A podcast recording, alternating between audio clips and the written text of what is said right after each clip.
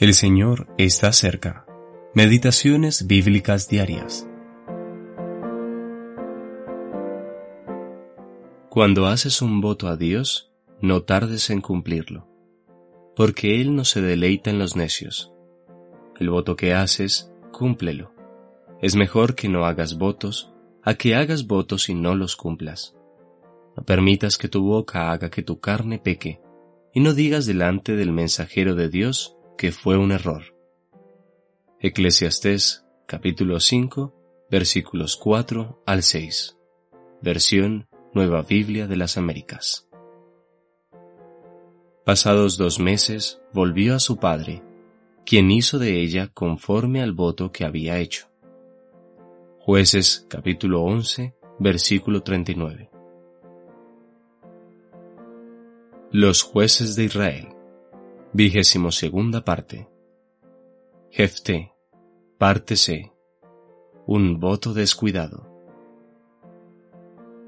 Los ancianos de Galaad habían escogido a Jefté como líder para batallar contra los amonitas, y él había negociado con ellos cuál sería su recompensa por asumir tal responsabilidad.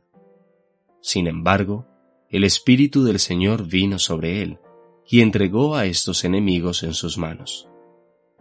En esto vemos la soberanía del Señor. Él no se limita a sí mismo utilizando solo a buenas personas como instrumentos para cumplir sus propósitos. Camino a la batalla, Jefté hizo un voto al Señor, un voto imprudente y temerario. Prometió sacrificar en holocausto al primero que saliera de su casa a recibirlo cuando regresara victorioso de los amonitas. Versículos 30 y 31. Cuando volvió victorioso a su casa, su hija, su única hija, salió a recibirlo con panderos y danzas. ¡Qué conmoción! ¡Qué aflicción trajo a su corazón! Si bien se lamentó amargamente de haber realizado un voto tan necio, insistió en cumplirlo. Mientras que su hija honró a su padre, pues manifestó que estaba dispuesta a sujetarse a él hasta las últimas consecuencias. Qué importante es que cumplamos lo que hemos prometido, tanto a Dios como a nuestros semejantes. Nuestro sí debe ser sí, y nuestro no debe ser no. Mateo capítulo 5 versículo 37. No hagamos promesas necias cuyo cumplimiento no podemos asegurar.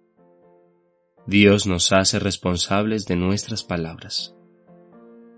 Seamos agradecidos de que Dios sea el gran dador. Él es fiel.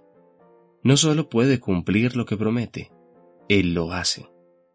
El que no escatimó ni a su propio Hijo, sino que lo entregó por todos nosotros, ¿cómo no nos dará también con Él todas las cosas?